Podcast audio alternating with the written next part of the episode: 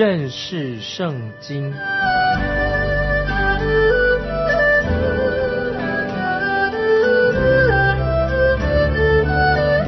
认识上帝的话，把上帝的话带到全世界。本节目是由认识圣经机构和环球广播电台联合制作，欢迎收听。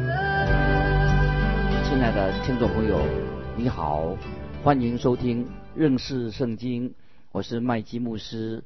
我们要看以斯拉记，看到有一批被掳之后回归耶路撒冷的犹大人，大概有五万人左右。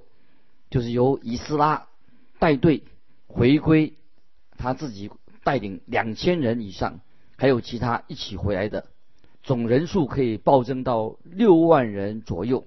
但这个时时期，以色列人总人口他有好几百万、几百万人，可见呢，大多数的人宁可留在巴比伦或者其他的地方，不愿意回到应许之地。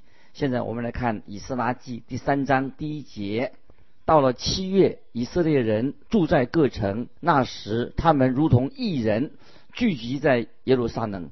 很显然的，在以撒以斯拉记第二章到第三章之间有一个空档的时间。以斯拉记第二章说明了以色列人已经回归故土，告了一段落。他们带着丰富的物资回来，重建圣殿和。整理家园，在这段时期，他们建造了自己的家园。后来我们看到先知书哈该里面就责备他们说，因为他们只顾建造自己的家园，忽略了重建圣殿的事情，所以在这个空档的期间，可能是几个星期或者几个月，甚至很长或两年。现在我们来看以斯拉记第三章第二节。约萨达的儿子约书亚和他的弟兄众祭司，并撒拉铁的儿子所罗巴伯和他的弟兄都起来建筑以色列神的坛，要照神人摩西律法书上所写的，在坛上献燔祭。这里令人很感动的就是，他们已经开始查考了圣经了，发现摩西律法书上所写的话，那他们都。没有意义。他们不仅回归到故土，也要重新回归到摩西律法的教导。那么，他们要按圣经来行事为人，作为他们行事为人的最高的准则。因此，他们都放下他们自己个人的意见，放下个人的利益。在这里有一个原则，重要的应用原则，也值得我们今天听众朋友学习的。人怎么想不太重要，在教会。历史当中最重要的就是一个中心，就是那些跟随神的人、信靠神的人，他们都是遵照圣经的准则、圣经的教导来行事。因此，我们不要太过于谈论那个方法，或者谈论什么心理学或者性别的问题。我们只要传讲神的话，教导神的话。我们要读全本圣经，我们都要认识圣经。全本圣经，而不只是我们看一两段熟悉的经文而已。感谢神，有些经文当然是我们比较啊熟悉的经文，但是我们不不可以因为说把重点完全放在几段的经文里面，忽略了圣经的其他的经文。要看整本的圣经，所以当我们读整本圣经的时候，我们就不会单单的啊，就是到书店里面。买一两本书啊，专谈有关于呃婚姻幸福的书了。因为圣经里面对我们人生一切的问题，包括婚姻里面都有答案，都在圣经里面。那么为什么我们今天我们不回归圣经呢？这是我们基督徒要学习的一个重要的功课。接下来我们看《以斯拉记》第三章三节，他们在原有的根基上足坛，因惧怕邻国的民。又在其上向耶和华早晚献燔祭，看到燔祭坛建立起来的祭坛就是预表耶稣基督的十字架，献燔祭就是预表耶稣他的人性以及耶稣基督为我们舍命。耶稣基督他自己毫无瑕疵的把自己献上，当作祭物，为我们罪人死。当以色列人献燔祭的时候，他们所做的燔祭就是预表耶稣基督为了救赎我们，他在十字架上为我们舍命。这个就是今天我们基督徒与神相遇的地方，就是主耶稣的十字架。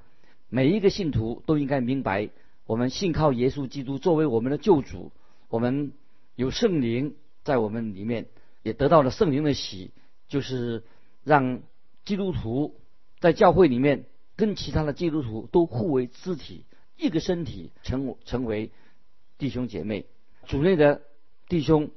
就是我们可以一起啊团契，有亲密团契关系的人，团契教会里面是不分种族、不分社会地位、不分贫富、不分宗派的。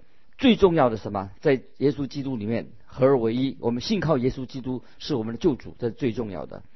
只要是神的儿女，我们都可以聚在一起，一同聚会，一同团契，这是一个太美好的事情，令我们很感到惊奇。惊奇的就是。被掳回归的人，他们非常的合一啊，合而为一。那么这是神儿女都应该有的一种特质。在诗篇一百三十三篇第一节，看呐，弟兄和睦同居是何等的善，何等的美啊！听众朋友把这个经文可以记。这就是回归故土的犹太人，他们是一群贫穷，也是很卑微的人。他们不追求地位，他们只想遵行神的旨意。今天我们活在末世的基督徒。就是我们每一个人，我们都应该很真诚的在神面前很谦卑的。诗篇二十五篇第九节，听众朋友可以把它记起来。诗篇二十五篇第九节，他必按公平引领谦卑人，将他的道教训他们。基督徒还，要做一个谦卑的人。我们要谦卑，在教会机构里面啊，或者在教会里面，虽然有些人很想做老大，但是听众朋友，我们。啊，不要这样做！我们要学习耶稣基督他的柔和谦卑，就像这些回归回归的渔民一样。继续，我们看第四、第五节，又照律法书上所写的守祝棚节，按数照例献每日所当献的燔祭，其后献长献的燔祭，并在月寿与优华的一切圣节献祭。又向优华献个人的甘心祭，他们已经回归了圣经了。他们建立了祭坛，现在他们又开始要建造圣殿的根基了。接下来我们看第八到第十节：百姓到了耶路撒冷神殿的地方，第二年二月，撒拉铁的儿子所罗巴伯、约沙达的儿子约书亚和其余的弟兄，就是祭司。利未人，并一切被掳归回耶路撒冷的人都兴工建造，又派利未人从二十岁以外的独立建造耶和华殿的工作。于是犹大的后裔，就是约书亚和他的子孙与弟兄，夹灭和他的子孙，利未人希拿达的子孙与弟兄都一同起来。独立那在神殿做工的人，匠人立耶和华殿根基的时候，祭司揭穿礼服吹号，亚萨的子孙立位人敲拔，照以色列王大卫所定的例，都站着赞美耶和华。太好了，到目前为止，他们已经建造好了圣圣殿的祭坛，奠定了。圣殿的根基而已，但是他们这个时候非常的兴奋，充满了热情，好像整个圣殿已经建立完成一样的。他们都举行啊献殿的礼拜啊，赞美神，唱赞美诗献给神。对他们来说啊，是一个非常兴奋的啊一个经历。这些犹大人为了建立圣殿的根基，根基完成了，他们就欢喜高兴。他们建立了一个，举行一个赞美的礼拜。接下来我们看第十一节，他们彼此唱和，赞美称谢耶和华，说他本为善，他向以色列人永发慈爱。他们赞美耶和华的时候，众民大声呼喊，因耶和华的殿的根基已经立定。那么这个时候，比较年轻的人在当中没有见过以前所罗门的圣殿。接下来我们看十二十三节。然而有许多祭司、立位人、族长，就是见过旧殿的老年人，现在亲眼看见立这殿的根基，便大声哭嚎。也有许多人大声欢呼，甚至百姓不能分辨欢呼的声音和哭号的声音，因为众人大声呼喊，声音听到远处。这个时候，献殿礼拜当中有两种人立殿的根基，有两种人出现了。一种是年轻人，因为他们没有从来没有见过旧的圣殿，对他们来说，这个是一个就算一个新的圣殿。他们年轻有活力，尽情的就赞美神，神也祝福这些年轻人。另外一批人就是老年人，他们还记得所罗门圣殿，那么。富丽堂皇啊！当时所罗门圣殿，我猜想他们当中有些人就会这样说：如果这些年轻人见过所罗门的圣殿，就知道现在这个圣殿实在算不得什么。当然，他们说的没错，这些老人说的没错。可是他们应该啊去鼓励年轻人，但是他们没有鼓励年轻人。这个时候啊，神就要安抚这些很沮丧的老年人，他们心里很难过，因为这个时候他们想到。呃，从前啊，因此在圣经里面，先知哈该就对他们说：“耶和华说，去见殿吧，神与你们同在。”神并没有在所罗门的圣殿当中，因为神已经不在以前的圣殿，所罗门的以前的圣殿当中，因为神的荣耀已经离开了。可是现在神与你们同在，我们去见殿吧。我们看到有一些老基督徒、老一辈的人。有时会阻碍呃圣公的发展，所以有许多属灵的兴起运动兴起的话，都是在教会之外来推展的。其中一个原因是什么？就是老一辈的人呢，有时他们不放手，他们只会想到过去的时光，不愿意往前行。那么只知道，也许老年人坐着啊，有些人就是论断今天的属灵的啊一些进展、一些运动那，这个态度是很危险的啊。听说我们当中有。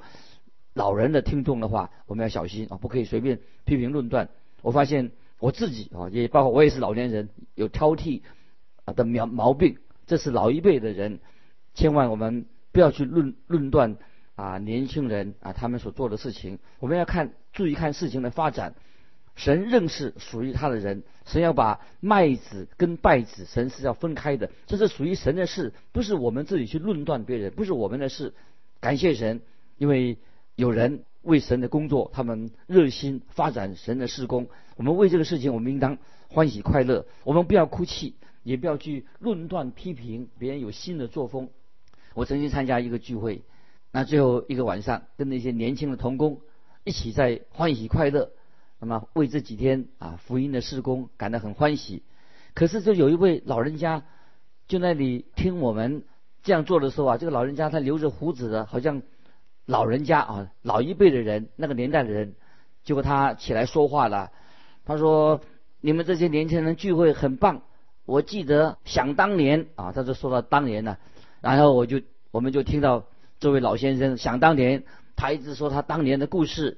那么他讲了一串陈年的往事之后，他把我们的聚会啊，就变了一个样子的，令人听起来很沮丧，心情很难过。那么每一个人心里都受到影响。”后来我就问教会的另外一个会友，他这个也是一个老年的啊，一个老年人啊，又是一个姐妹。那么这个姐妹就说：“她说，哎，那个老先生哈，他说那些陈年往事，其实以前其实也没有他说的那么好。你知道，他已经人有点糊涂了，年纪越大，有时会夸大过去的聚会。其实以前呢，状况没有他说的那么好啊，所以。”老年人当中也有人很很明智的啊，我们要鼓励年轻人。这个时候我们看见有些重要问题出现了，就是关于建店的计划，有人反对。这个反对的声音不是来自内部，而是来自外面。啊，这段经文呢记载的很详详细，可是我不愿意花很多时间来解说啊，听众朋友你就要注意啊，注意发生了什么事情。我们来看第四章一二两节，第四章一二两节，犹大和便雅悯的敌人听说被掳归回的人为耶和华以色列的神建造殿宇，就去见所罗巴伯和以色列的族长。对他们说：“请容我，我们与你们一同建造，因为我们寻求你们的神，与你们一样。自从亚述王以撒哈顿带我们上这地以来，我们常祭祀神。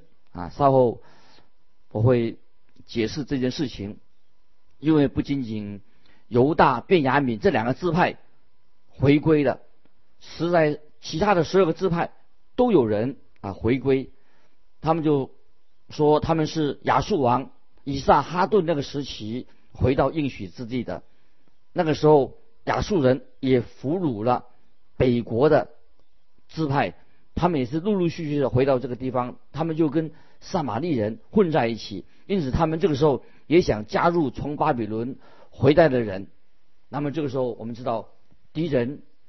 所做的工作就叫阻扰重建圣殿，他们假装啊用联盟的那个手法来着手，那么这是撒旦啊一贯的一种伎俩啊，他们用这种方式专门利用教会里面内部的人进行破坏分裂的工作啊，听众朋友我们要注意，撒旦的工作不是来自外面，常常是来自教会内部进行破坏分裂。这里说到犹大和便雅。敏的敌人就是说，我们在这里一直都是敬拜神的，你们才回来，让我们和你们一起敬拜神吧。表面上才听起来好像很有道理，稍后我们就会看到他们，他们是非常不诚恳的人，不不是很诚信诚意来合作的。接下来我们看第三节，所罗巴伯、约书亚和其余以色列的族长对他们说：“我们建造神的殿。”与你们无干，我们自己为耶和华以色列的神协力建造，是照波斯王古列所吩咐的。这个时候，以色列的族长说话是很严厉，也不太客气，他们毫不留情的拒绝与敌人联盟啊，他们这个立场很清楚，拒绝他们一起同工。以色列人似乎对教会的。联盟啊，联盟运动没什么兴趣，联合运动没什么兴趣，因为他们是很诚恳的、很直接的。那么他们拒绝跟敌人合作，那么他们这样做是对的。当今天有些人说啊，心理学现在的心理学跟圣经有冲突的时候怎么办？如果是神的儿女的话，那么我一定要站稳圣经的立场。当然有人要做这些不合理的。来混淆的时候啊，一定要我们站立，把圣经立场，我们要站立的稳，这是我们基督徒神的儿女应当站的立场。接下来我们看以斯拉记第四章的第四、第五节，那地的民就在犹大人建造的时候，使他们的手发软，扰乱他们。从波斯王古列年间，直到波斯王大利乌登基的时候，会买谋士。要败坏他们的谋算，现在我们就可以看出这些人啊，他们是敌人，不是朋友，因为他们是阻碍他们建造、重新建造圣殿的工作，就是这个就是是以色列的敌人，不是朋友，他们被拒绝了，所以他们这个时候就开始反击了、对立了。接下来我们看以斯拉记第四章第七节，亚达学习年间，比斯南。米特利达、他别和他们同党上本奏告波斯王亚达学习。本章是用亚南文字、亚南方言。我们知道那些敌对的人决定要上告，写一封信上告到波斯王，捏造一些理由来控告这些回归的以色列人，说他们重建耶路撒冷啊这一局面控告这些。建造、重建耶路撒冷圣殿的渔民，那么控告信的内容就是以下要说的。我们看十一到十三节，十一到十三节，上奏亚达学西王说：“河西的臣民云云，王该知道，从王那里上到我们这里的犹大人，已经到耶路撒冷重建这反叛恶劣的城，逐立根基，建造城墙。如今王该知道，他们。”若建造这城城墙完毕，就不再与王进贡、交课、纳税，终究王必受亏损。哦，他们开始啊，非常的恶劣的哈，敌人就写信上告波斯王，捏造一些控告这些以色列人，说他们重建耶路撒冷这些渔民哦，所以这个内容啊写的非常的。严重，他们说这个城反叛恶劣的城，逐立根基建造城墙。如今王该知道，他们若建造这个城啊，城墙完毕就不再向王进贡，不再向王缴课，不再纳税，终究王要会受到亏损。哇，这个论点啊，就是要陷害陷害建殿的以色列人。那么他们论点，听众朋友应该你很了解，他们说耶路撒冷是一个。反叛造反的城市，如果亚达学习王允许了这个城市耶路撒冷或者圣殿重建的话，他自己就会惹祸上身，这是非常一个严重的控告。于是波斯王就居然接受了他们的这种控告，他们的建议，所以他就寻找历史的文件，到底耶路撒冷这个城市到底是有些什么问题，他就找这些历史的档案来找。查看他们指控的是否是属实啊？是不是一个事实发生这样的事情？后来事情就发生了。王知道这信息之后，他就回来一封信。那么这封信的内容记载在第四章的十九节到二十二节。那么他们查看指控的结果怎么样呢？十九到二十二节说：“我已命人考察。”得知此城古来果然背叛列王，其中常有反叛悖逆的事。从前耶路撒冷也有大君王统管河西全地，人就给他们进贡、缴课、纳税。现在你们要出告示，命这些人停工，使这城不得建造。等我降旨，你们当谨慎，不可迟延。为何容害加重，死亡受亏损呢？听众朋友，你觉得这个王回的一封书信，也许他所发的发表的那个严重的告示很严重，因为这个王说我已经查考这个事情了，发现耶路撒冷这个。古城古来果然是专门背叛列王的，那么常常有反叛背逆的事情。那么耶路撒冷从前也有大君王统管河西全地，他们也会有人给他们进贡、缴课、纳税等等。你们要出告示，叫他们立刻停工，不得建造。等我降职，你们要谨慎，不能够迟延，不然的话就是要受罚啊。不能够使本王啊受到亏损。那波斯王回了这一封很严厉的信，听众朋友，当时这些所谓的朋友，他们这些敌人，他们说是他们的朋友，以色列人的朋友，想跟他们一起参与重建圣殿。这些人，他们是什么样的人呢？所以这个时候，这些人就立刻带着这封信，这个王的信，来到了工地。那么我们看到接下来会发生什么事情？我们来看《以斯拉记》第四章二十三、二十四节，二十三、二十四节，亚达薛西王的上谕读在利宏和书记申帅，并他们的同党面前，他们急忙往耶路撒冷去见犹大人，用势力强迫他们停工，于是。在耶路撒冷神殿的工程就停止了，只停到波斯王大利乌第二年。听众朋友，这是他们回归啊，犹太人、犹大人回归的人，他们要建殿、重建圣殿的事情受到了阻挡，所以这里说到亚大学习王，他们就给他们下命令，就是他们要不可延迟，不然的话，他们就要要受罚，所以他们就把这个。亚达学习王的上谕，那么已经读给他们，就叫强迫他们立刻停工。于是耶路撒冷的圣神的殿的工程就停止了。那么一直到了波斯王大利乌第二年啊，才又重新可以开始。